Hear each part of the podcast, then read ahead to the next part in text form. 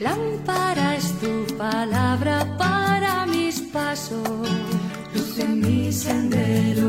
Lámpara es tu palabra para mis pasos, luz en mi sendero.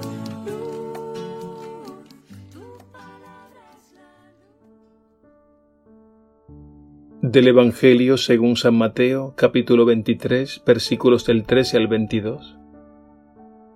En aquel tiempo habló Jesús diciendo, Hay de ustedes letrados y fariseos hipócritas, que cierran a los hombres el reino de los cielos.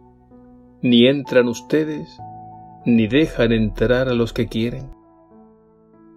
Hay de ustedes letrados y fariseos hipócritas, que devoran los bienes de las viudas con pretexto de largas oraciones. Su sentencia será por eso más severa. Hay de ustedes letrados y fariseos hipócritas, que viajan por tierra y mar para ganar un prosélito, y cuando lo consiguen, lo hacen digno del fuego el doble que ustedes. Hay de ustedes guías ciegos que dicen, jurar por el templo no obliga, jurar por el oro del templo sí obliga. Ciegos y necios, ¿qué es más, el oro o el templo que consagra el oro. O también, jurar por el altar no obliga, jurar por la ofrenda que está en el altar sí obliga. Ciegos, ¿qué es más, la ofrenda o el altar que consagra la ofrenda? Quien jura por el altar, jura también por todo lo que está sobre él. Quien jura por el templo, jura también por el que habita en él. Y quien jura por el cielo, jura por el trono de Dios y también por el que está sentado en él. Palabra del Señor.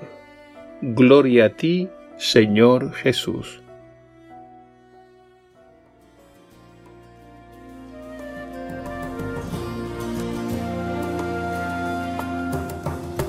Cantaré al Señor un cántico nuevo.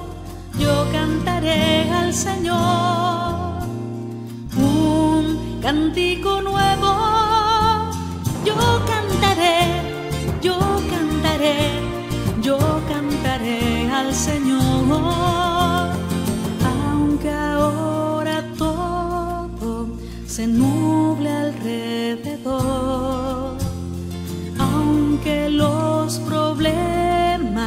Apaguen hoy mi voz, me levantaré y cantaré más al nombre de mi Señor.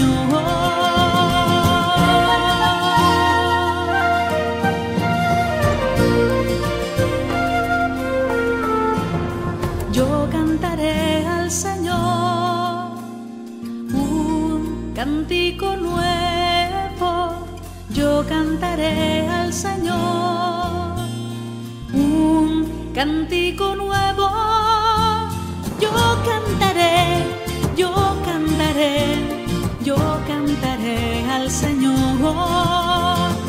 Aunque me visite una cruda soledad, aunque la injusticia me intente esclavizar, yo proclamaré, yo cantaré más al nombre de mi Señor.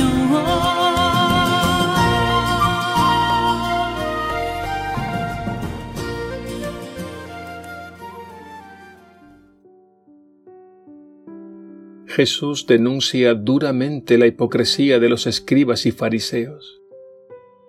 Recordemos que la hipocresía es una máscara que oculta intencionalmente la verdad.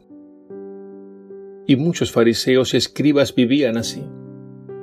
Vivían una vida doble, una vida basada en la mentira. De modo que la hipocresía no es una simple debilidad humana, es todo un estilo de vida falso y por tanto perverso. Por eso Jesús fue tan duro con ellos. La cosa se agrava porque estos letrados y fariseos eran líderes del pueblo. La gente reconocía su autoridad y hasta muchos le seguían. En el Evangelio de hoy Jesús los desenmascara con una denuncia fulminante.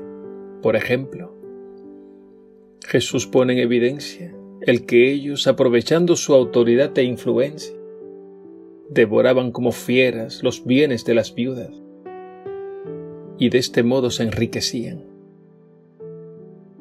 Ellos también buscaban seguidores por mar y tierra con el fin de obtener fama y prestigio e incluso manipulaban las leyes a su favor, estableciendo lo que obligaba y lo que no obligaba. No nos debe extrañar el odio que estos líderes le tenían a Jesús, cómo se confabularon para darle muerte. Las duras palabras de Jesús tienen, no obstante, un fin muy claro, y es este, quebrantar los corazones endurecidos de cuantos viven así.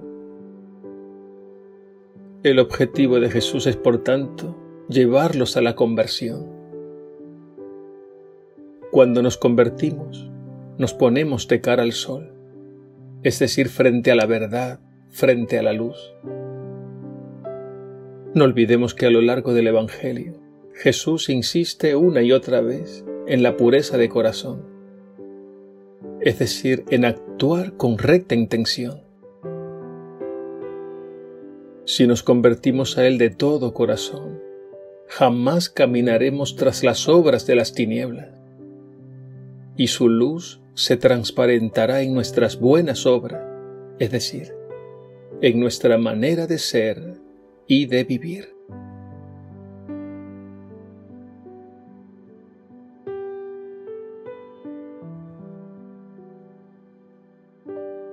Señor Jesús, tus palabras son duras pero necesarias. Quebranta nuestro corazón y conviértenos. Que todo lo que hagamos lo hagamos con recta intención, buscando siempre tu voluntad que nunca se equivoca.